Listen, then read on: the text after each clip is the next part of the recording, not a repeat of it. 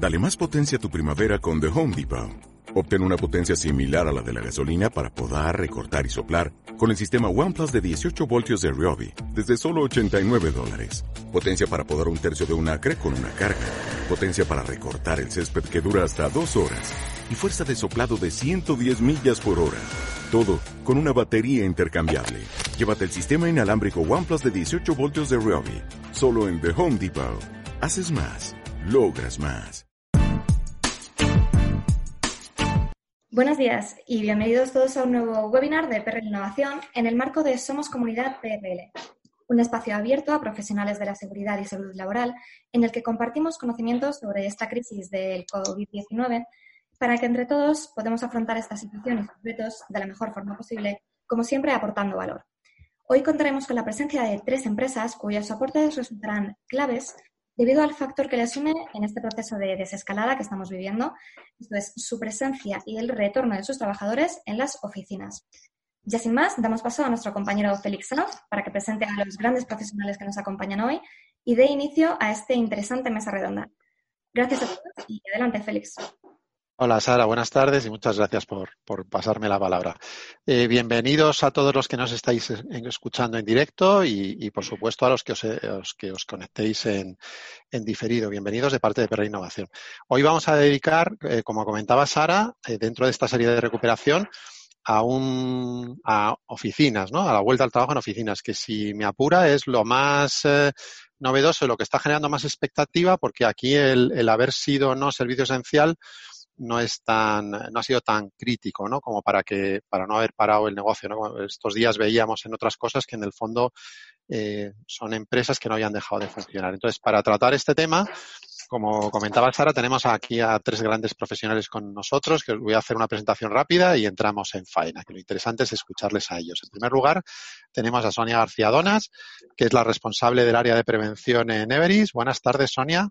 Hola, buenas tardes. Tenemos también a Manuel Figueredo, que es el, director del Servicio de Prevención Mancomunado de CaixaBank. Buenas tardes, Manuel. Hola, buenas tardes a todos. Y luego eh, el, último, pero no el menos importante, como dirían los ingleses, eh, a Sergio Fernández, que es el manager de Health, Safety and Wellbeing de Vodafone. Buenas tardes, Sergio. Hola, hola, buenas tardes. Bueno, pues eh, con ellos vamos a, vamos a organizar el webinar de forma que yo les voy a hacer una serie de, de preguntas al principio para que compartan su experiencia y luego, como bien comentaba Sara, al final tendréis la oportunidad de, entrar en, aspectos de más detalle que os interesen a vosotros. Oye, para empezar, para romper el, hielo, Sonia, eh, déjame que me ponga un poco en tu pellejo. Vamos a tratar de ponernos en tu pellejo, ¿no? Eh, tú estabas ahí hace unas semanas gestionando tu COVID y me imagino ya cuando empezabas a pensar, joder, pues ya lo tengo más o menos controlado, ya sé lo que tengo que hacer y tal, te llama un día tu jefe o tu jefa y te dice, Sonia, ¿qué pasa con el plan de recuperación? ¿no? Y entonces, eh, ¿qué hacéis? ¿Cómo os ponéis en marcha a hacer el plan de recuperación? ¿Qué pasa por tu cabeza? ¿Qué referencias tomas? Pues complicado. El primer momento es un poco lo que tú dices. O sea, te llaman de pronto y te quedas un poco, ¿y por dónde empiezo? Porque al final sí que has tenido ya el principio de enfrentarte a lo que estaba pasando y ahora cuando ya mm, parece que lo controlas, te encuentras con él, vale, y es verdad, y si volvemos, ¿cómo me pongo a imaginarme la situación? Y lo más complicado para mí fue el enfrentarme ante una posibilidad que además no iba a ser temprana, porque en Everest teníamos la, idea de que procurar teletrabajar durante el máximo tiempo posible, pero tenías que empezar a pensar en si, si quieres volver o si tienes que volver porque hay servicios mínimos. Y lo que más me preocupaba era enfrentarme al papel en blanco. Por suerte, es verdad que con la Innovación, eh, con el Somos Comunidad, para mí acudir a compañeros, a la comunidad, a la asociación, fue fundamental. Al final, eh, lo que me puse es, pues como siempre, con un Excel y empezar a, a, pensar en cosas. ¿Y qué tengo que ver con las personas? Pues esto se me ocurre. Y respecto a la movilidad, esto. Y a los espacios físicos, esto. Y el puesto, entonces ibas poniendo un poco y ahí confieso que con tu ayuda, Félix, empezamos un poco también a, trabajar el, plasmarlo en, una, en un papel para poder enfrentarte a ello y, ya ir sacando cosas. Pero para mí fue fundamental compartir y ponerme a ello. Aparte de que yo tengo un equipo detrás valiosísimo en, Everest y, mi gente enseguida se subió al carro a por ello con todas. Pero es complicado, ¿eh? Sonia dice que con mi ayuda, me ayuda relativamente. Yo tenía la suerte de, formar parte de un equipo en el que estaban Sonia y Manuel, eh, entre otras empresas, y que, bueno, pues que son las que han estado dando forma a una serie de, cuestiones que hemos lanzado desde, desde Pera Innovación. Manuel, déjame que vaya contigo. Sonia estaba empezando a hablar de, ciertas estructuras, de eh, cosas en las que tienes que empezar a pensar, ¿no? Entonces, cuéntanos ahí tu experiencia en el sentido de, de cómo empezáis a montar toda esa relación y yo creo que es interesante para todos. Eh, aspectos que os hayáis encontrado que son complicados, que son difíciles de resolver o que seguís casi teniendo pendiente, ¿no? Para darle un toque de, realismo a todo esto y pensar que no hay nadie que tenga una bola de cristal clara y, que sepa todo cómo hacerlo. ¿Cuál ha sido ahí, en vuestro caso, qué recomendarías? Bueno, nosotros eh, yo creo que estábamos un poco en la situación que todos nos hemos encontrado, ¿no? Que ha sido muy imprevista y que al final sí que partíamos de que, bueno, hemos tenido todos que aprender, estamos estado sometidos a presión y sobre todo una permanente actualización de, de, criterios, eh, de lo que sería, pues, eh, recomendaciones. Entonces, bueno, nosotros partíamos de que hicimos un ejercicio, yo creo, previo bastante importante, de intentar definir un protocolo para poder eh, gestionar lo que sería el COVID dentro de la organización. Entonces ya teníamos el trabajo hecho. De hecho, nosotros somos servicio esencial y, bueno, teníamos un despliegue de oficinas en las cuales ya se estaba prestando el servicio. Entonces ahora falta complementar con esa segunda parte. Sí que nuestros servicios centrales y delegaciones territoriales están todo el mundo pues en teletrabajo y esto pues eh, hay que hacer el ejercicio de la vuelta lo que podría ser esa nueva normalidad. Hombre, nosotros yo creo que lo que se ha de tener en cuenta, primero, yo creo que, nos ha cambiado el paradigma. Estamos ante una nueva realidad y yo creo que la seguridad la tenemos que intentar, pues siempre, de momento, al menos hasta que esto cambie, integrar pues con, con toda esta serie de dificultades que ahora nos vienen, ¿no? Como por ejemplo puede ser la gestión de los espacios, de tener en cuenta pues un poco los dimensionamientos, los flujos de entrada, determinados aspectos en los que en realidad hasta ahora, pues, mm, bueno, yo creo que en realidad el riesgo es bastante simple, evitar que las personas puedan tener un contacto próximo, pero bueno, ese distanciamiento dificulta lo que podría ser, pues, el llevarlo a la práctica, ¿no? Entonces, nosotros lo que hicimos fue eso, eh, tenemos el encargo de volver a hacer un plan de reincorporación y así lo diseñamos, partiendo de que ya teníamos un recorrido hecho, de las experiencias que teníamos, de las medidas implementadas de valorar de que estas son efectivas y que debemos de seguir reforzándolas y sobre todo cubrir aquellos aspectos en los que creemos que podremos mejorar y podemos de alguna manera sobre todo hacer esa incorporación progresiva, segura y, bueno, hasta lo que podría llegar a que partimos ya de la base de que hay unas limitaciones a nivel de espacio.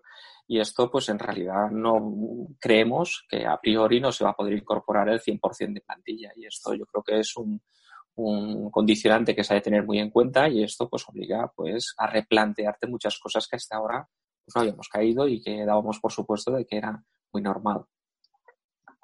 Sergio, estaba el, otro día preparando el, webinar, eh, vosotros coincidiríais en general, y de alguna manera lo comentaba ahora Manuel, que va a ser una incorporación progresiva, que va a haber una serie de fases, ¿no? También lo estamos hablando en los planes de recuperación del gobierno, etcétera.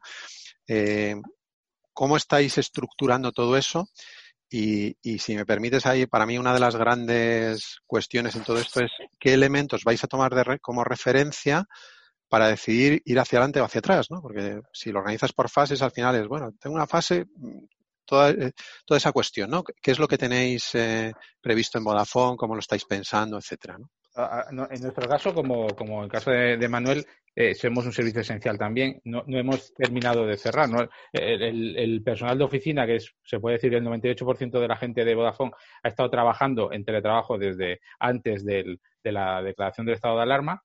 Pero es verdad que tenemos gente todavía trabajando en tiendas, que sigue siendo esencial y es verdad que lo hemos reducido mucho, hemos controlado mucho el acceso a las tiendas, los horarios para que, para que haya el menor riesgo posible, pero hemos tenido que mantenerlo abierto. luego también tenemos el personal de mantenimiento en las contratas que nos hacen el trabajo de mantenimiento y de instalación en los, en los clientes han seguido trabajando también, con mucha menos carga y con mucha más medidas de seguridad, pero es verdad que han seguido funcionando. Entonces, nuestro retorno, lo que nos ha demostrado es, primero, que no, no necesitamos retornar, en principio, lo que hemos visto es que hemos sido capaces de mantener la red funcionando, que era nuestra gran preocupación. En este momento en el que el uso de, de todas las redes de comunicación se han disparado de una forma enorme y, hemos estado en el foco de eh, tenemos, esto tiene que funcionar, tenemos que dar servicio no solamente a clientes en casa que estaban aburridos y que necesitaban llamar por teléfono, necesitaban ver series, necesitaban ver, eh, estar haciendo cosas, también de cara a los servicios de seguridad, a los hospitales. Es decir, eh, nuestra gran preocupación es cómo dar servicio, en este caso, incluso estando todos, todo lo que es la, gente de central en, en, teletrabajo. Ha funcionado bien y realmente la necesidad de volver es más una necesidad desde el punto de vista de negocio de tenemos que reactivar el país, tenemos que ser parte integrante de esta reactivación y no nos podemos quedar en casa, ¿no? Es un poco la, perspectiva. Entonces, nuestra escalada ha sido, eh, la, idea de la escalada es hacerlo de forma progresiva y de forma eh, dándole la vuelta a lo que habíamos hecho, es decir, ir, poco a poco, empezando por las medidas que ya estaban implantadas cuando dejamos las oficinas y ir eh, poniéndolas en marcha, incluso darles una vuelta más con todo lo que ha pasado durante estos días, estas últimas semanas, y empezar a incorporar poco a poco personal. Lo que, lo, como la seguridad es, lo primero, eh, al final lo, primero que detectamos fue qué tipo de personal no queríamos que, entrase en, esa primera escalada. Eh, el personal de riesgo, personal que, que, vive con personas de riesgo, mujeres embarazadas, pero también, por ejemplo, un problema que tenemos que es la gente que tiene niños pequeños en los colegios, que estando los colegios cerrados, pues no pueden hacerse cargo de ellos. Eh, y, también la gente que tiene personas dependientes, que igual iban a, estancias de, día y no, ahora no pueden ir. ¿no? lo primero que hicimos fue quitar personas de riesgo, personas que van en transporte público también, para no aumentar el riesgo, eh, y, personas eh, eh, con, niños pequeños y ahí nos quedamos casi con la 50%. Es que solamente quitando los menores de 50, de, con un hijo menor de 15 años, ya el 50% de nuestro personal se queda en casa. Entonces, a partir de ahí hemos confeccionado una lista de personas que pueden empezar a incorporarse, que no va a ser más de un 20% y que se da a partir de junio. Y luego la idea es ir, ir viendo cómo van funcionando esas medidas, ir viendo si realmente son efectivas, si el distanciamiento social se puede asegurar si, si la gente encaja bien esa nueva forma de trabajar, esa nueva necesidad de estar en la oficina, pero, pero, pero también con más días de teletrabajo y de, iremos tomando las, las, decisiones de incorporando personal a partir de ahí en las próximas fases, pero tampoco sin mucha prisa en ese sentido, de que no hay una necesidad, porque el negocio realmente en ese sentido no lo necesita, ¿no? sino manteniendo primero la seguridad de nuestra gente e incorporando según veamos que, se puede, que se puede y que podemos asumirlo dentro de, de las instalaciones. Y Sonia y Manuel interviniendo cuando queráis, ¿eh? que si no yo voy, voy avanzando. Entonces, eh, comentábamos eh, que os encontráis un día que tenéis que hacer el plan, tenéis ahí una serie de, de, referencias, de dificultades, de cosas que habéis tenido que ir gestionando y ahí aparece un poco el toque este que comentaba Sergio de que casi estáis volviendo, me imagino que es una cuestión de las tres empresas, casi por responsabilidad de cara a la sociedad, de que aunque no lo necesitemos, vamos a ir volviendo, ¿no? Pero la cuestión es, esto no dejan de ser más que planes, ¿no? De cosas que habéis diseñado con vuestros equipos y que todo está muy bien, pero hay que ir aterrizando a la gente. Sois empresas de miles de trabajadores. Entonces, eh, dejarme ahí, Sonia, en primer lugar, mm, ¿cómo habéis gestionado la parte de, los mandos o qué rol le habéis dado los mandos para asegurar que todo esto llega? ¿no? Porque entiendo que, aquí es muy crítico que toda esa teoría eh, la conozca bien la gente que tiene que llegar. ¿no? Para todo esto que comentaba Sergio de saber cómo está la gente, habréis tenido que interactuar mucho con ellos. ¿Qué, qué roles habéis dado? ¿Qué, protagonismo tienen? Fundamental. Para nosotros, eh, los mandos, todo el personal que dirige el negocio eh, con los diferentes sectores, era importantísimo gestionar con ellos el cómo veían ellos esta vuelta. Es decir, nosotros, eh, la mayoría de nuestros empleados está trabajando en casa de cliente y dependíamos también mucho de lo que el cliente eh, nos fuera diciendo. En unos casos hay servicios mínimos que sí que tienen que volver a esas oficinas o a los servicios que se están dando y en otros casos era porque veían la necesidad de, de volver y había que coordinarlo con todos. Era muy importante el definir quién iba a hacer qué rol y cuáles eran las responsabilidades. Nuestra idea además era no sobredimensionar, o sea, hay que ser realista. Y lo que tenemos era el equipo de personas que tiene que volver a la oficina, a las nuestras horas de cliente, y, el cómo lo, y cómo lo trabajamos para que ni el empleado sufriera los casos que ha dicho Sergio, según las necesidades personales de cada equipo. Al final tienes que bajar y aterrizar a cada persona qué necesidades tiene Y para eso los mandos son los que tienen el conocimiento, esos son los que dirigen a los equipos y era fundamental coordinarlo con ellos, cómo iban a poder ser estas etapas y en, qué escala se encontraban ellos en cuanto a sus trabajadores, qué es lo que tenían dentro de cada uno de los equipos. Entonces es fundamental poder definir qué roles tienen y qué responsabilidades cada uno, porque al final desde el área de prevención no puedes llegar a todo el mundo, tienes que capilarizar. Es muy importante. Oye, y y aquí ha habido una oportunidad también interesante, supongo, ¿no? De, siempre hemos hablado en, Perra Innovación que apostamos tanto por visión cero y hablamos tanto del tema del empoderamiento de la gente, del rol, de qué es lo que tienen que hacer. Eh, ¿Cómo habéis trabajado todo eso con la gente? ¿no? ¿Qué es lo que esperáis de ellos? ¿Qué responsabilidad tiene la compañía? ¿Qué responsabilidad le dais a ellos? Sergio, en vuestro caso, ¿qué...? Yo la verdad que tú sabes además que nuestro equipo es un equipo muy pequeño, somos solo tres personas para, para en general en la compañía no lo conocía. no, pues ya te lo, te lo, voy diciendo. Antes éramos cuatro, ahora somos tres, fíjate. No sé. Y, y al final lo que, lo que te das cuenta es el, al final es, es el, el, equipo, ¿no? Y, y, nosotros es verdad que nos apoyamos mucho en recursos humanos, porque pertenecemos a recursos humanos, pero también tenemos la, está la gente de tiendas, está la gente de tecnología, está la gente de property que lleva todo el tema de espacios, y aquí lo, lo, nuestro papel realmente ha sido un poco el, el coordinar, ¿no? En tener eh, lo, que más nos pedían es una referencia, ¿no? Una referencia para que cuando tengan una duda, alguien que esté en el centro y sepa lo que está haciendo cada uno, ¿no? Pero la, independencia de cada uno en tomar decisiones o en, ir avanzando, eh, eso es lo que te da la, realmente la, integración. Nosotros era imposible tomar todas las decisiones ni decidir qué tipo de, geles comprar, ni cuándo, ni dónde ponerlo. Eh, al final lo que tenemos es, participamos en diferentes grupos que están trabajando en temas específicos y cada uno ha ido desarrollando su parte. Y la verdad que eso, eso es lo que te da un poco de, de, darle soporte a ellos, que es lo que te piden, intentar dar unas respuestas a las preguntas, muchas veces, como decimos, difíciles, porque ahora mismo nadie tiene una respuesta clara a las cosas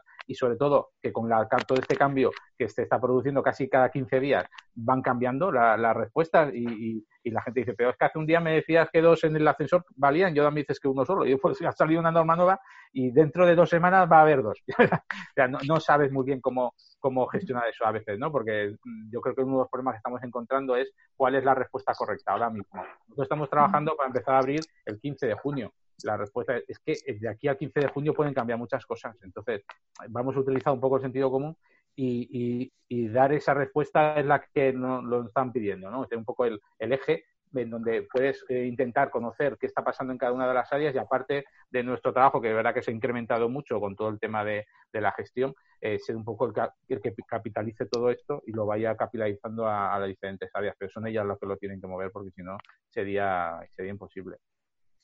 Manuel, y, y, en estos, en estas épocas que se habla tanto de, de aspectos psicosociales, ¿no? En concreto, eh, a muchos de vosotros con los que he ido hablando estos días, me hablabais del miedo de la gente, ¿no? De las situaciones que os estáis encontrando, de que, eh, bueno, pues además teniendo que prestar servicios esenciales, ¿no? Eh, en definitiva, lo, bien que estábamos unos en casa aquí tan tranquilos con nuestro teletrabajo, quejándonos que no podíamos salir a la calle, pero otros diciéndoles, macho, te coges el metro y te vas a tu oficina que está en no sé dónde y demás. ¿Cómo habéis trabajado ese tema y cómo tenéis previsto seguir haciéndolo? Porque no cabe duda que seguimos con las mascarillas, seguimos con medidas, no sabemos si va a haber nuevas oleadas y habrá de todo. Habrá gente que, se sienta a gusto en casa porque es de los que se puede seguir trabajando y otros que no, ¿no? ¿Qué, vuelta le estáis dando a todo esto? Bueno, yo creo que el tema psicológico, yo creo el miedo, ¿no? Eh, esa necesidad de soporte emocional, yo creo que es palpable. Eh, podemos decir de que yo creo que aparte de lo que es la enfermedad que puede llegar a provocar esta pandemia, es eh, un poco el impacto que socialmente estamos viviendo.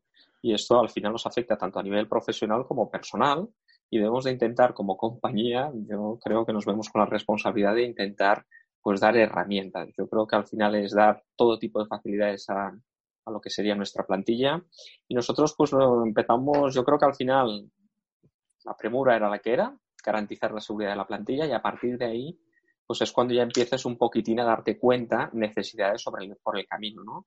Esta la vimos a medio camino y ya empezamos a ver que había unas necesidades, sobre todo yo creo que el teletrabajo el trabajo en remoto, no estamos todos tan acostumbrados y esto pues genera una serie de posibles, de pequeñas ansiedades en las cuales pues bueno, tienes que saber controlar. Nosotros empezamos a hacer una serie de publicaciones de campañas informativas sobre lo que sería la gestión psicológica y emocional, pues envasada, y esto lo recomendaría pues, de manera general, eh, en los dos sentidos, el que está en teletrabajo y el que está de manera presencial. Porque sí que es cierto que la percepción son diferentes, las necesidades son distintas, y ahí es donde, pues bueno, intentamos hacer una pequeña documentación, una pequeña guía que sea de utilidad para lo que sería un poco pues conocer o percibir determinadas sensaciones que podía reflejarse y un poco pues cómo gestionarlas o cómo tratarlas. A partir de ahí, dentro de lo que sería nuestra intranet, pues creamos un espacio con consejos para potenciar la resiliencia, ¿no? Un poco, porque al final son pequeños vídeos, unos pequeños vídeos que incorporamos para gestionar la incertidumbre, la empatía, el compromiso, potenciar la cercanía emocional, un poco de conectarte en remoto. Esto yo creo que también es algo de que en realidad muchas veces se descuida, ¿no? Nos centramos en el trabajo, ahora parece ser que el horario, el horario queda un poco en el aire, parece que estás permanentemente conectado y esto genera pues una serie de, inquietudes o, malestares a la persona que debe saber un poco cómo equilibrar y gestionar pues este lo que sería el trabajo pues en la distancia. En lo que sería a nivel de centro, a nivel de, de asistencia presencial ¿no? o servicio presencial, pues sí que es cierto de que allí también hay otro tipo de miedo. Hay el miedo a contraer esa enfermedad. Evidentemente, cuando estás en casa estás más o menos confortable. Cuando estás expuesto a lo que sería el desarrollo de, tu tarea, pues es cuando en realidad hay ese miedo a ser contagiado o no querer ir a trabajar. Yo creo que esto es algo de que tenemos que un poco también intentar pues trasladar un mensaje pues en realidad un tanto tranquilizador, un tanto esperanzador. Sí que es cierto de que hay, hay luz al final del túnel y esto pues en realidad es un poco el, mensaje que se ha de trasladar. Vimos necesario también incorporar lo que sería un soporte psicológico mediante una línea telefónica. Un servicio que era gratuito, ilimitado, anónimo, para todo aquel que quisiera hacer uso de él y creemos que ha tenido una buena acogida. Eh, yo creo que al final, en algunos momentos determinados, quieres compartir con un profesional la experiencia, tu vivencia a nivel psicológico o emocional y nos sirvió mucho para poder también reconducir pues algunas necesidades que se pudieron presentar. Yo creo que hemos de gestionar el miedo y yo creo que es un factor a tener muy en cuenta, sobre todo lo que sería cuando es a nivel presencial, de, pues muchas veces, ¿no? Que posiblemente se confunde el miedo con la seguridad y posiblemente se confunde el que en realidad, pues bueno, me puedo contagiar absolutamente con todo y eso es lo que nos dificulta la aplicación de medidas. Es decir, todos sabemos cómo se transmite el COVID, pero sí que es cierto de que al final pues ves mucha gente con una mascarilla y en cualquier sitio por ese pánico o ese miedo que se produce. Y yo creo que esto hay que intentar a través de información, a través de trabajo y concienciación de la plantilla, intentar dar herramientas y recursos al respecto. Sobre esto yo, nosotros hemos hecho dos cosas que nos han funcionado muy bien, ¿eh? y además si alguien, porque yo doy por hecho que al final una segunda hora va a venir, y, seguramente vamos a tener que dar marcha atrás. No seas cenizo, Juan. No, no, yo soy, yo soy, soy realista. Ojalá que sea que no, ¿no? Pero nosotros hemos hecho dos cosas que no han funcionado muy bien. Una es lo mismo que dice Manuel, el tema de la línea de atención telefónica. Eh, porque no, no, solamente porque había gente que podía tener miedo, sino también porque había gente que estaba viviendo sola, que igual no, no veía a sus padres y los tenía en otra provincia. Eh, o sea, cuando iban pasando los días la gente empezaba a sentirse agobiada, tenías el trabajo pero eh, también te agobiaba, entonces era un acúmulo de situaciones, aparte de la gente que ha perdido, eh, por desgracia, familiares y amigos, pues que, la gente nos, no, no, ha venido muy bien, nos han llamado que les ha venido muy bien, que les ha ayudado a verlo de otra, de otra forma, y bueno, que al final yo creo que está muy bien recibido. Y luego otra cosa que es muy sencilla y que, y que la verdad que tenemos un montón de correos también dando las gracias es la gente que ha tenido gente enferma o que ellos mismos han estado enfermos de, COVID, eh, que les habíamos mandado un paquete con gel y mascarilla. Y da algo tan sencillo como eso y lo agradecían enormemente. Dice, es que, es que no puedo encontrarlas. Dice, y, tengo mi marido enfermo y es que no puedo ni comprarme una mascarilla. Entonces, eh, poder recibir un paquete al día siguiente con gel y mascarilla, o sea, simplemente eso ya e, era como, bueno, como si hubiésemos regalado la cosa más importante del mundo. Y la verdad que es una, es una alegría. De, verdad que nosotros tenemos un servicio médico que estado funcionando durante todo ese tiempo vía telefónica y nos ha permitido gestionar también pues la situación de cada uno, cómo te encuentras, qué necesitas. Y, eso la gente también lo necesita, sobre todo en situaciones como esta, que estábamos muy sobrepasados, también la sanidad pública, que decías que no me llaman en, varios días, no sé qué tengo que hacer, y de tener ese soporte les ayuda mucho y la verdad que hemos tenido un feedback buenísimo en ese sentido. Nosotros creamos un canal, solo añadiendo un poco a lo diferente vuestro, el crear un canal donde la gente sepa dónde localizarlo. Nosotros en la intranet se creó una comunidad de COVID para que la gente pudieras, todo lo que quieras preguntar o lo que quieras saber, si no sabes a quién dirigirte, entras ahí y lo tienes ahí. Entonces, era también fácil de buscar la información, el poder tener un sitio donde supieras que hay, hay línea psicológica, voy a mirar aquí. Tengo atención telefónica médica, voy a mirar aquí. Y es verdad que tener un canal donde lo focalices todo ayuda mucho a que el empleado sepa dónde acudir en el caso de que no encuentra a nadie y no sabe a quién acudir, entra ahí. Oye, y fenomenal. O sea, la verdad es que eh, está muy bien lo que estáis comentando con vuestros empleados, con vuestra gente, pero seguro que tenéis edificios grandes. Yo soy de la contrata de limpieza y pasado mañana eh, abrís el edificio y yo tengo que ir allí a, a limpiar o a hacer mi mantenimiento, o lo que sea. Sergio, macho, por lo que te toca de la línea de CAE, ¿qué vais a hacer con las contratas? Porque claro, a vuestra gente la cuidáis muy bien, pero va a llegar uno de fuera. ¿Me vais a pedir más papeles? ¿Qué, vais a hacer conmigo? Muchos papeles. Muchos papeles que es lo que cura. El COVID lo curan los papeles.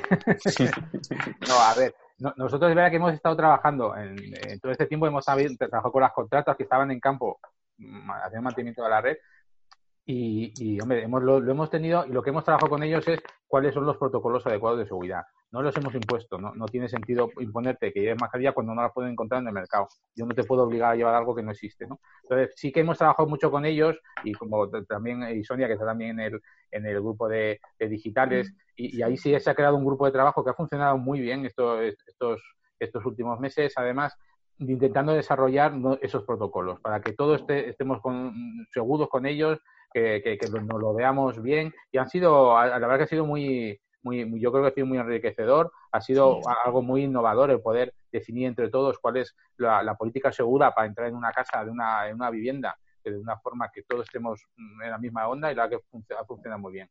Para la gente que trabaja con nosotros dentro de nuestras instalaciones, estamos trabajando con ellos en el protocolo, pero no puedo exigirles más papeles, sino por ver cómo lo van a hacer, cómo van a cumplir con la normativa nueva que va a salir en cuanto a pues, todo esto que está saliendo ahora, pero sobre todo cómo lo vamos a compartir ese espacio de una forma segura a todos, ¿no? No, le vamos a obligar a hacer cosas que nosotros hacemos porque hemos decidido hacerlas, pero que creemos que no podemos ni tiene sentido obligar a nadie a hacerlas, pero sí que vamos a ver cómo entre todos vamos a, a compartir un espacio de una forma segura, ¿no?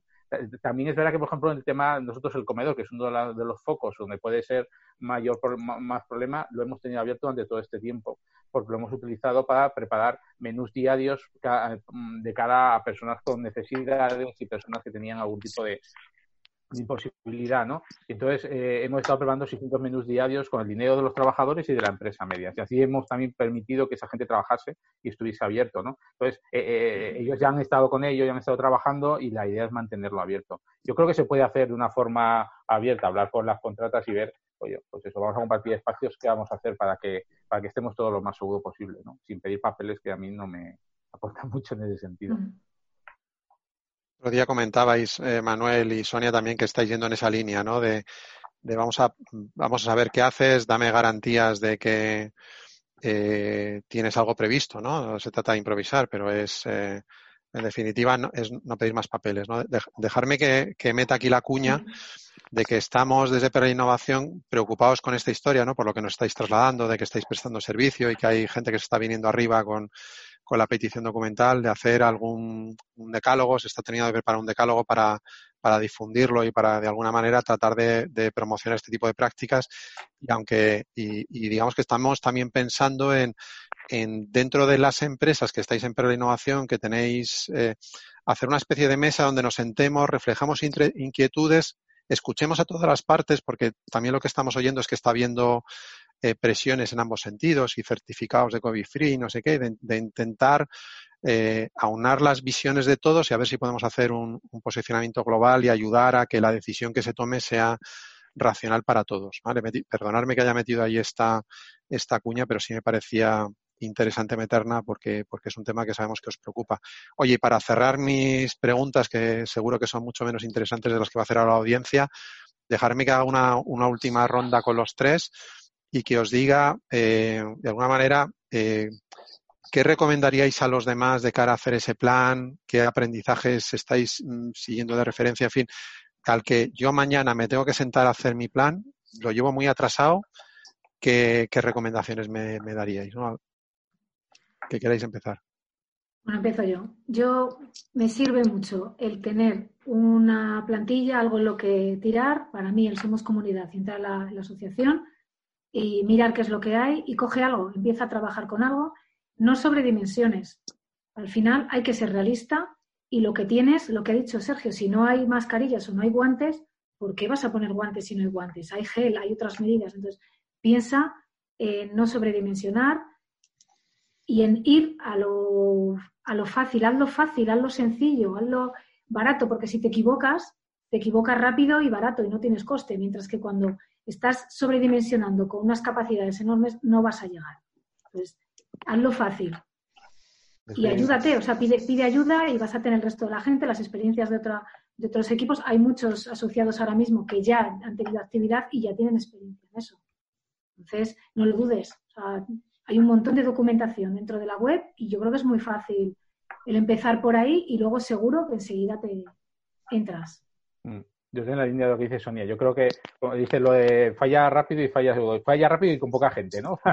Porque al final yo creo que todos vamos a tener que probar cosas y, cosas que ahora estamos poniendo en práctica para una fase inicial, puede ser que tengamos que adaptarlas. Cuando menos gente haya y más fácil sea de hacerlo, cuando tengas a todo el mundo en casa va a ser muy complicado. Así que yo también estoy de acuerdo en eso. Y, lo, lo de la lista que, que tenemos en Somos Comunidad, yo creo que lo fundamental es tener claro cuáles son los puntos que, que, que abarca todo tu eh, tu oficina, todo aquello que puedes tener, ir viendo cómo va encajando con cada, con, cada paso, ¿no? Es decir, pues igual tengo que empezar con todo cerrado y voy abriendo vending y voy abriendo el otro y voy cerrando. O sea, y es ir viendo en tu cabeza cómo puedes ir evaluando cada, cada una de las, de las áreas y cómo puedes ir avanzando hacia una normalidad que, como decimos, igual, igual duda. Eh, una de las cosas que nosotros hemos hecho es hacer cinco fases, pero una quinta fase que seguramente se va a mantener en el tiempo. No, no, no pasa de la fase 5 a la normalidad, porque damos por hecho que posiblemente esto va a ser un cambio mucho más radical, ¿no? Entonces hay que pensar en lo que va a ser el, el futuro y posiblemente hay cosas que van a cambiar. Entonces, yo, yo empezaría viendo qué es lo que tengo y qué es lo que, lo que, lo que puedo mm, definir y empezar con lo menos gente posible. Eso, eso sí que estoy totalmente de acuerdo con Sonia. Bueno, yo os diría de, de, que creo que hay que hacer un ejercicio, una reflexión antes de empezarse a ponerse a trabajar. Y sí que es cierto de que os puede ayudar mucho, pues eso, definir un buen protocolo de actuación y sobre todo en lo que se refiere a cómo vamos a gestionar los casos que se puedan producir, porque algún positivo puede darse, cómo vamos a gestionar pues ese seguimiento médico, las cuarentenas, los contactos estrechos, etcétera, etcétera. Yo creo que es un punto a tener en cuenta, sobre todo en organizaciones que puedan tener un cierto dimensionamiento. Eh, tener en cuenta también un poco de lo que sería hacer el ejercicio por eh, de lo que sería de todas aquellas actividades en las cuales laborales pues contemplar el escenario y qué política o qué cuestión vamos a seguir, por ejemplo, viajes, reuniones, desplazamientos, todo tipo de tareas las que en realidad puedan estar por ahí y que podamos hacer en un momento dado, qué política vamos a seguir, ser muy proteccionista en ese sentido. Eh, nosotros nos ha ido muy bien y creo que toda la organización se ha volcado en esto y la interacción y lo que sería hacer un trabajo transversal entre las diferentes áreas nos ha ayudado. Cada uno ha aportado dentro de su ámbito por la mejor idea que ha podido tener y yo creo que esto es bueno escuchar a las diferentes partes, no hacerlo en solitario, compartirlo tener en cuenta y asumir lo que estáis comentando vosotros un poco. La configuración de espacios y ocupación no va a ser la misma. No podemos intentar pues ocupar con un 100% en los espacios si no lo tenemos esto asegurado. Entonces, muy importante tener en cuenta estos aspectos, trabajar en lo que sería el miedo que hemos comentado y un poco sobre todo, y esto yo creo que es un mensaje muy importante tener en cuenta, el cómo comunicamos y qué comunicamos la información que damos y en cada momento. Lo digo porque creo yo que partimos de la base que estamos sobreinformados y esto muchas veces ayuda o no ayuda tanto. Entonces yo creo que es importante tener en cuenta eso, ¿no? De unas instrucciones concretas, muy controladas, muy actualizadas, en cada momento pues ir refrescándolas, pero tampoco inundar con mucha información. Yo creo que esto, pues bueno, tener en cuenta. Y como punto de partida, yo creo que es muy útil el checklist que está a disposición de los asociados, de que eso puede servir pues como un punto, pues la verdad, a reflexionar y parar a pensar. Yo creo que a todos nos ha servido un poco para poder comprobar dentro de lo que sería nuestra organización las cosas que me, puedo dejar un tanto en el tintero y que posiblemente no había caído, como por ejemplo la previsión de que si reduzco los espacios y las personas, si los equipos de emergencia estarán garantizados en diferentes ámbitos, ¿no? Esto es una cuestión en la que en realidad pues se tiene en cuenta. Y luego, no sé, aprender también un poco de otras experiencias, compartir información, hablar con otras organizaciones y también pues un poco la vista en, a nivel internacional. ¿Qué están haciendo otros países? ¿Qué están haciendo China? ¿Qué está haciendo Italia? ¿Qué ha pasado por todo esto? Y ver lo que ha podido funcionar allí. Y yo creo que dentro de lo que es el foro de Perral Innovación hemos podido compartir esta información entre todos con lo que podíamos obtener y yo creo que ha sido útil para todos. Con este estupendo resumen que ha hecho Manuel, que solamente añadiría, solamente creo que, que se puede añadir que no nos olvidemos de los mandos, el papel tan importante que, que tienen en todo esto, ¿no? que es un momento muy bueno para aprovechar a integrar la prevención, esto que tanto hablamos muchas veces y no sabemos cómo hacerlo. Tenemos una oportunidad de oro para hacerlo eh, y que está vivo. O sea, yo, otra de las, de las cosas que habéis insistido en varios momentos, que no nos pensemos que, hemos hecho el plan, es hemos hecho la versión 1 del plan y ese plan va a estar vivo y vamos a ir viendo cómo avanza. Eh, Sara, supongo que tendremos por ahí preguntas y si quieres vamos dando paso a, a la audiencia, si no, yo les sigo aquí preguntando. Tenemos ya, tenemos ya varias preguntas. Eh, bueno, en primer lugar, muchas gracias a, a todos por, por compartir experiencias. Y vamos a intentar dar paso a nuestra compañera Nuria Villalvilla de DKV Seguros. Vamos a habilitarme el micrófono. Hola, buenas tardes a todos. Nada, muchísimas gracias a los ponentes y todos los que estamos aquí aprendiendo, porque yo creo que es una situación de la que estamos todos mm. retroalimentándonos. Quiero decir que al final lo bueno de esto es que vamos todos en la misma línea, que yo creo que eso también ya es bueno, con mucho trabajo y con mucho esfuerzo, pero, pero bueno. Parece que hemos perdido a Nuria. Damos voz a la pregunta de Nuria.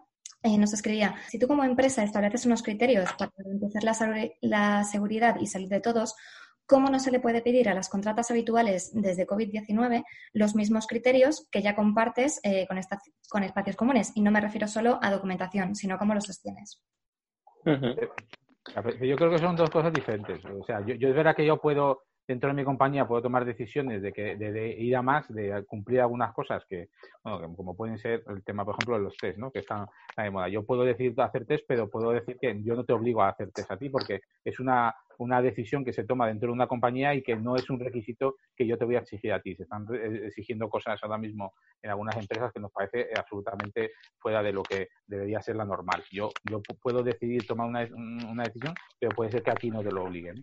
Y lo, y lo, mismo con el tema de las mascarillas. No quiero decir que, que no se que no, no, se busque o que no se obliga a, a llevar mascarilla. Lo que pasa que hubo un momento, es verdad, en la que se llevaba se hablaba de la necesidad de que las mascarillas lo llevase la gente que tenía que podía contagiar, que tenía síntomas y que el resto no lo llevásemos porque manteniendo la distancia social era lo adecuado. Eso fue lo que establecimos, por ejemplo, nosotros en aquel momento y es lo que ahora empezamos a darle la vuelta porque ahora ya hay mascarillas, ya se ve con normalidad y además lo que ha cambiado el criterio también de la OMS y de la CDC en Europa es que, bueno, si todos llevamos mascarillas estamos más seguros, no porque te protejas tú, sino porque protejas a los demás. ¿no? Sí, sí, sí, es por más, sí, sí.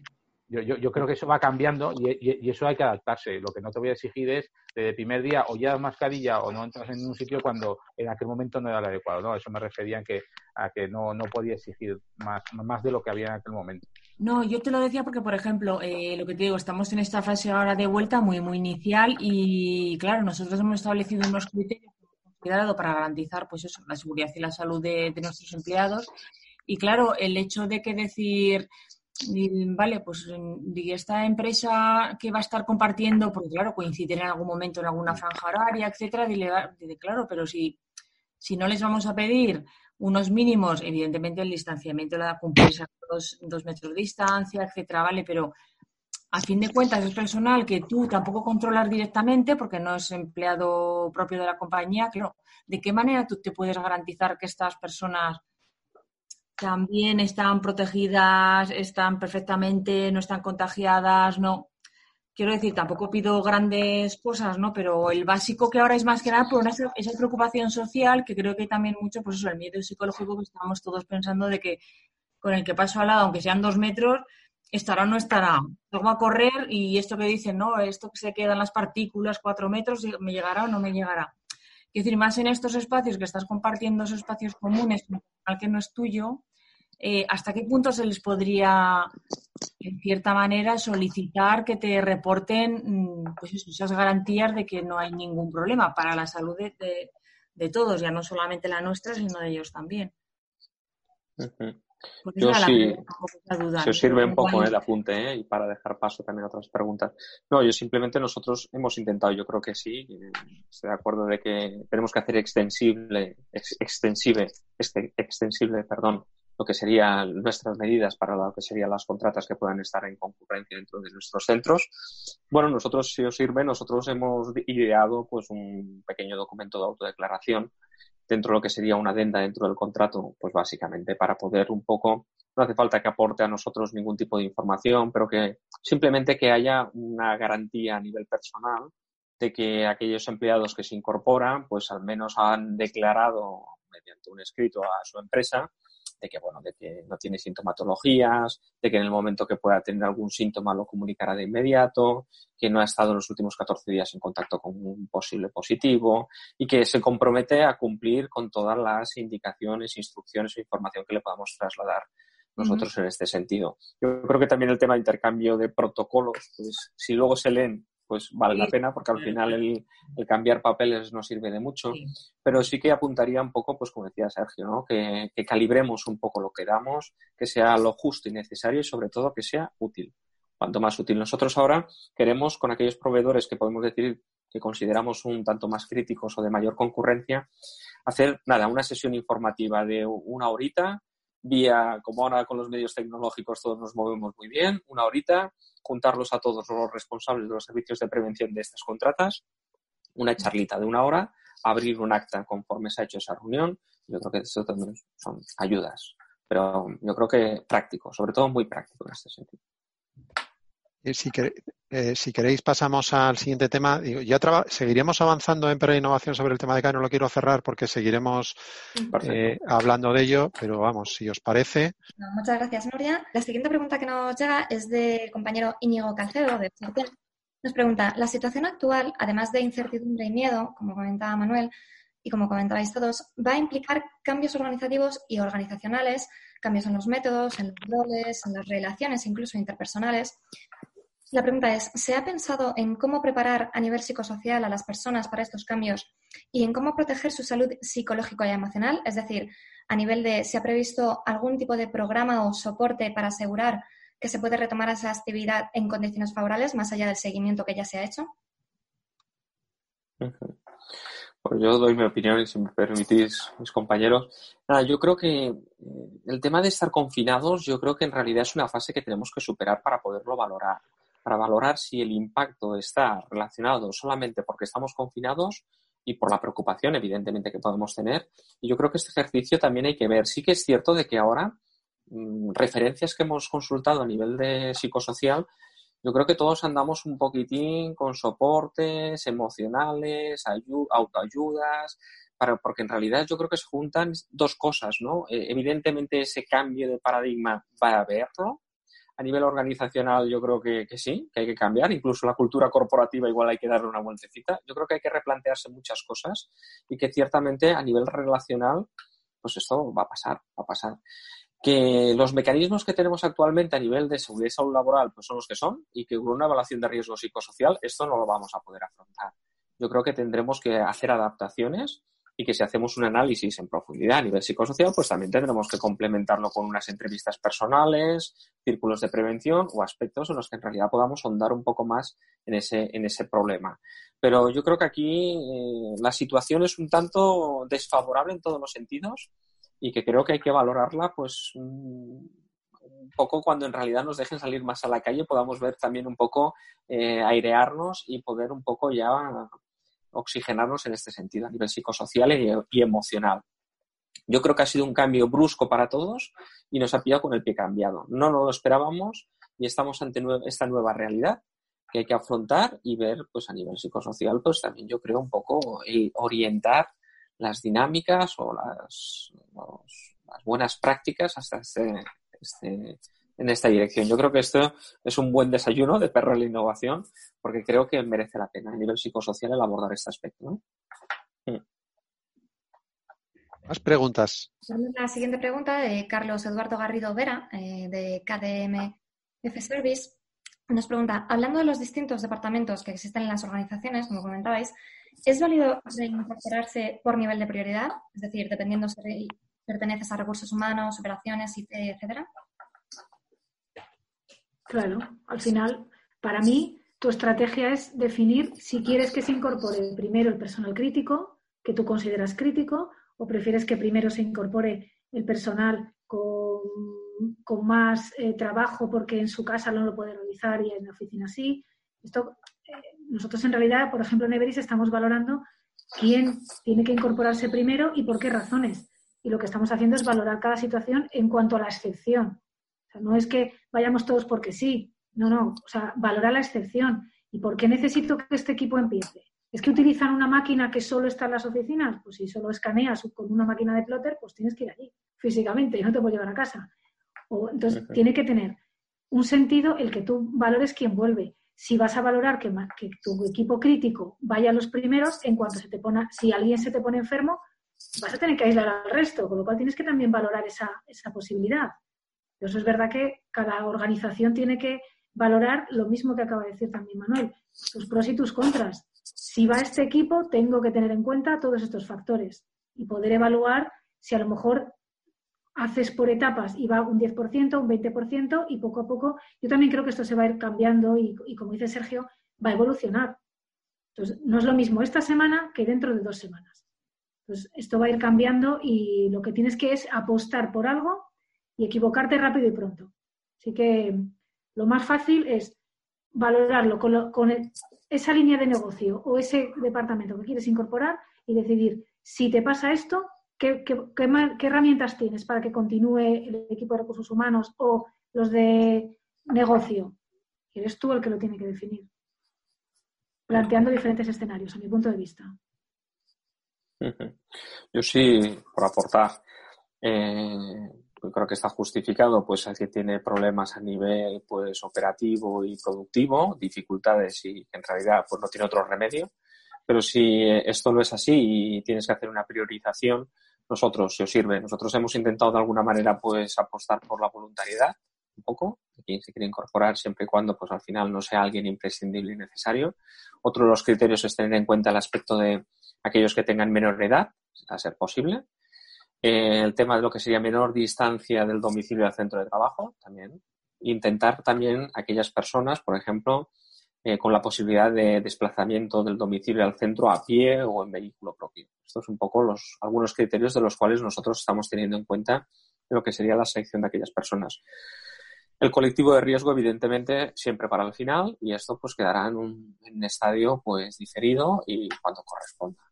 Por eso, personal crítico, pues también había el debate y tal, pero al final dice, si eres crítico, mejor que los conservemos y que se queden en casa. Pero bueno, al final yo creo que, que por mucho quedarte en casa y si luego fin de semana sales a la calle y te mueves, al final, no sé, se puede perder un poco todo su sentido.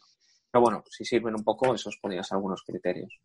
Y nosotros lo que más nos estamos encontrando ahora que hemos eh, lanzado ya las diferentes fases y quién va, es gente que, que se apunta dice, no, no, es que yo quiero ir. Porque hay gente que a ver no tiene en su casa. Dices, no, yo puedo trabajar de casa, pero mi casa no está adaptada. No tengo, tengo que trabajar desde el sofá, es una casa pequeña, vivimos cuatro y estamos muy hacinados. Y dice, yo quiero volver a la oficina para poder trabajar. Entonces sí que nos hemos encontrado con gente que, que no cumplía los otros requisitos y se ha apuntado. Entonces, bueno, es un poco también eh, eso, la gente que, que, está disponible, pues encantados. Es que no, es verdad que los críticos hacemos lo mismo, los críticos van al final, sobre todo porque son gente que si se pone enferma todas a la vez, pueden ser un problema para la compañía. Eh, el que tiene que dar el botón a la nómina, si todo lo que se pone, tiene que dar el botón a la nómina se pone malo, podemos tener un problema, ¿no? Entonces, esa gente se queda en casa y por lo menos si, se, si alguno tiene algún contagio, que esté en su casa y que no afecte al resto, ¿no? Entonces, bueno, es un poco también yo con la misma filosofía que estamos intentando seguir. Os lo han comentado ya ellos antes, pero no olvidéis que dentro de Somos Comunidad hay el checklist que ha elaborado el, el equipo de trabajo, que tenéis bastantes referencias con ideas de estructurar, de aspectos a pensar y demás, y también tenéis algunos planes de recuperación de algunas compañías que están ahí colgados. O sea, si tenéis que hacer este ejercicio, yo creo que tenéis un material bastante interesante y otros que nos seguiréis aportando y seguiremos compartiendo para que no partáis de cero. Sara, ¿alguna pregunta más? Sí, tenemos un par más de preguntas. Eh, la primera viene de Diego López Tamames, de Aciturre. Nos comenta, ¿estáis pensando en abordar cambios en vuestras políticas de open space, puestos nómadas y de hacerlo sobre todo para siempre a largo plazo? Mm. Nosotros en la primera fase, en la primera fase ya hemos marcado que también tenemos espacios de, libre disposición eh, y de momento en las primeras fases no, no pueden ser, no, no porque necesitamos saber dónde ha estado la gente y, de, momento se ha suspendido el tema del, del, uso libre del espacio. Eso también lo tenemos, lo hemos marcado así. No sé cuánto tiempo durará, si va a ser de forma indefinida o va a ser durante ciertos momentos, pero ahora mismo sí que lo hemos definido así. Sí. Sí, nosotros también, en Everis igual. Desde el principio, la primera etapa serán compuestos fijos para conocer siempre en cualquier momento en qué área estás, con quién estás, por si en cualquier caso tienes que volver otra vez al inicio de él, tienes que aislar y tener que limpiar una zona, etc. Entonces, yo creo que luego no, luego sí que se, se podrá volver a cambiar y además creo que la gente irá adquiriendo hábitos, buenos hábitos de cuidarse, de limpieza de su espacio. Entonces, creo que la gente cuando tenga el hábito cogido de yo me cuido mucho, me limpio mucho las manos, cuido mi espacio, lo dejo todo limpio, el sitio se va a quedar en vacío, con lo cual eso quedará limpio y al final podrá luego volver otra vez a, no tener que ser un sitio fijo. Sí. Yo creo que el tema de los hábitos es un punto interesante que tendréis que tratar por cómo vamos pasando las curvas de atención, ¿no? de relajación, etcétera, que será otro de los retos interesantes. Perdona, Manuel, ibas a comentar algo. No, no, no, nada, nada. Yo creo que ya más o menos he dicho, estamos todos en la misma línea. Yo creo que al final los espacios, pues eh, en realidad, pues hoy por hoy también a la hora de poderlos ocupar, pues tienes que marcar, nosotros vamos a poner unos distintivos en los espacios que puedan ser ocupables y los demás no, simplemente para garantizar de que sí, que ese espacio que se ocupa mantiene la distancia respecto a los otros. Yo creo que un tema interesante, Félix, a tener en cuenta, y supongo que ya se ha tratado en algunos desayunos, es el tema del teletrabajo y las nuevas modalidades de trabajo que, que nos vienen, ¿no? Porque creo que esto ha confirmado que gran parte de España puede trabajar en teletrabajo y que en realidad muchas de las actividades, pues oye, se pueden diferir y hacer de esta manera. Ahora, con condiciones y hay que tener en cuenta pues una serie de, de, aspectos en los cuales a nivel ergonómico, pues posiblemente al final, pues ahora lo hemos llevado como hemos podido, pero otra cosa es. que sea más definitivo o que sea algo mix, ¿no? Una combinatoria, ¿no? Aparte, yo creo que se va a extender más y es una reflexión en la que se tiene que empezar a trabajar y abordar. Totalmente de acuerdo. ¿eh? Hicimos, hemos, es verdad que en Perú Innovación se ha tratado algo el tema del teletrabajo. Se ha tratado mucho en plan de aquí te pillo, aquí te mato, en el sentido de mm. que voy un día trabajo en casa y luego eh, cuatro a la oficina. Pero vamos, yo creo que lo hemos experimentado todos, ¿no? Que, que, una cosa es hacerlo un día, que te da igual estar en el sofá o tal, con lo que estabais comentando antes, que estar todos los días sentados en la silla de la cocina o en el no sé qué, acabas con la espalda destrozada, ¿no? Entonces, seguro que iremos teniendo que buscar todas formas de, adaptar nuestras casas y ahí quizá nos podamos ayudar a, a compartir ideas prácticas y cosas sencillas, ¿no? Que no condicionen nuestras viviendas, porque al final no dejamos de estar allí pero al mismo tiempo si vamos a estar más tiempo en casa trabajando, que estén más adecuadas. Nos lo apuntamos y ya le daremos, le daremos vueltas al tema. Sara, queda una pregunta más. Eso es. Eh, tenemos eh, una última pregunta de parte de Luis Gómez Pérez, de FREMAP, con algo que también habéis comentado mucho, y es el tema de la comunicación. Comentan, las directrices del Ministerio de Sanidad establecen la formación e información a los trabajadores sobre el coronavirus y la prevención de contagios. Eh, ¿vosotros entendéis más la formación como información en un entorno de actividades divulgativas, tipo carteles, manuales, píldoras de vídeo, etcétera, o más en plan cursos formales de uso de mascarillas, geles, limpieza, etcétera? Yo creo, bueno, ibas a comentar algo, ¿no, Sonia? ¿no? No, yo, a ver, yo, este, yo creo que es una pregunta muy interesante. La verdad que yo creo que aquí, cuando en realidad salió la guía para los servicios de prevención, ampliamente dijo formar e informar y todo el mundo pues empezó a, pensar de que un curso tengo que hacer. Sí que es cierto de que al final la utilidad va a tener la que tiene. Yo creo que al final un curso puede estar bien, pero vamos, no trabajamos para formarnos para el COVID, pero sí que es cierto de que es una necesidad porque es algo que nos impacta, interfiere dentro de lo que sería el desarrollo de nuestra actividad interesante, ¿no? Yo creo que las instrucciones, nosotros como lo hemos planteado es, pues en realidad son pequeñas noticias, sí que tenemos la facilidad de llegar a todo el mundo a través de los medios tecnológicos, todo el mundo tiene teléfono y tiene portátil. Entonces, pues eso siempre nos ha facilitado mucho. Y entonces, ¿qué hemos? Hemos copado lo que hasta ahora era muy complicado acceder, que era la primera plana de nuestro internet. Ahora todo son noticias y hacemos instrucciones, intentamos que sean muy concretas, muy prácticas. Hemos hecho una pequeño, un pequeño dossier que sirva un poco para como guía para que se lo pueda imprimir el empleado y le pueda servir un poco como de utilidad. Y nos vemos también un poco abocados a, hacer un cursito, que es lo que estamos trabajando y esperamos lanzarlo la semana que viene. Un curso que al final, pues, pues bueno, yo creo que al final cubra esta, este requisito que tenemos ahí y que parece que en algún momento se nos puede exigir y que yo creo que es de amplio debate, porque al final, informar si mi actividad, mi naturaleza, esto no me supone un riesgo, no es un riesgo laboral, por lo tanto, pero me viene dado. Pero yo creo que busquemos la utilidad, ya que hacemos un curso, pues que sea un curso pues fácil, entretenido, práctico y con unas instrucciones muy concretas, posiblemente para recordar lo que ya sabemos. Pero bueno, nosotros vamos a trabajar en esa línea. Nosotros estamos trabajando en, un plan de comunicaciones, mm, también yo creo que vamos en la línea de eso, no, pensando en lo que haya que justificar o no, sino en lo que realmente es útil. ¿no? Entonces, sí que estamos preparando un manual, un handbook para, para el empleado antes de entrar, para que tenga ahí una información sobre todo lo que se va a encontrar, todos los cambios que ha habido, dónde se van a encontrar las cosas, las nuevas zonas de circulación, toda la información de, esa sede, que tenga un pequeño manual antes de entrar. Eso pues, lo, hemos pasado a formación online, pero más, más que nada no, no por, por guardar, sino porque sea más fácil para ellos también eh, antes, de, antes de ir realizarlo y ahí va a poder tener toda la información también sobre cómo realizarlo. Y, luego la, la, propuesta nuestra es coger partes fundamentales de ese libro, de ese manual, y hacer campañas específicas, ¿no? En, sobre todo medios audiovisuales, en pantallas, que es lo que más utilizamos, eh, y, en, y en, la, en la workplace de la, de la compañía sobre temas muy específicos y muy fundamentales para que ir soltando píldoras a lo largo del tiempo y que sirva un poco de recordatorio de las cosas fundamentales, ¿no? Y todo aquello que vemos que hace falta reforzar, utilizarlo. Entonces, digamos que son las tres áreas en las que estamos trabajando en tema de comunicación, aparte de la comunicación interna que ya lo hace nuestra directora de recursos humanos continuamente sobre por qué, cómo estamos y cuál es el, el futuro, ¿no?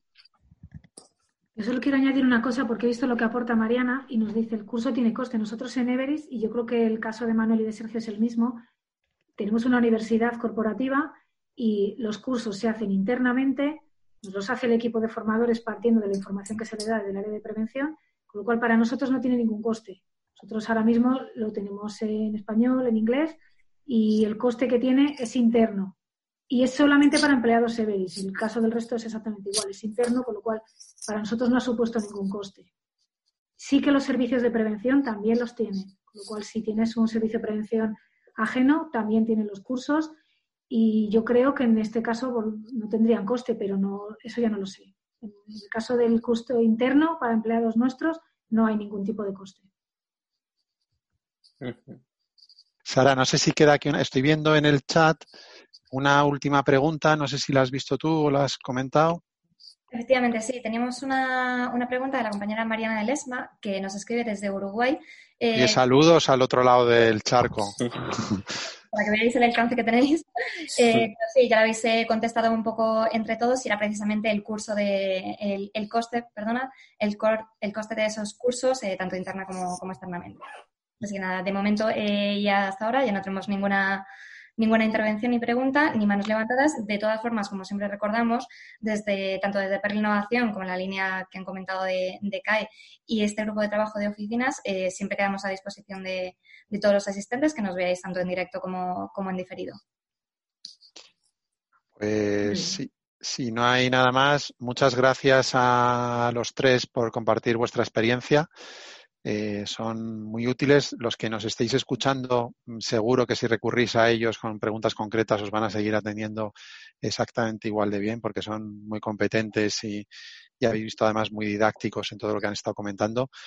Y bueno, animaros eso, a que nos sigáis eh, compartiendo contenidos que podamos poner a disposición de los demás y evidentemente a que sigáis utilizando lo que está en la red. Y seguiremos trabajando en otras iniciativas, como hemos comentado, para, innovación de la CAE, de los certificados. Seguiremos eh, analizando todas estas cosas para, para que, bueno, pues que ayudamos a tener una guía para todo el mundo. ¿Vale? Muchas gracias a todos. Gracias, a vosotros. Gracias, a vosotros. Hasta pronto. Chao. Hasta luego. Hasta luego.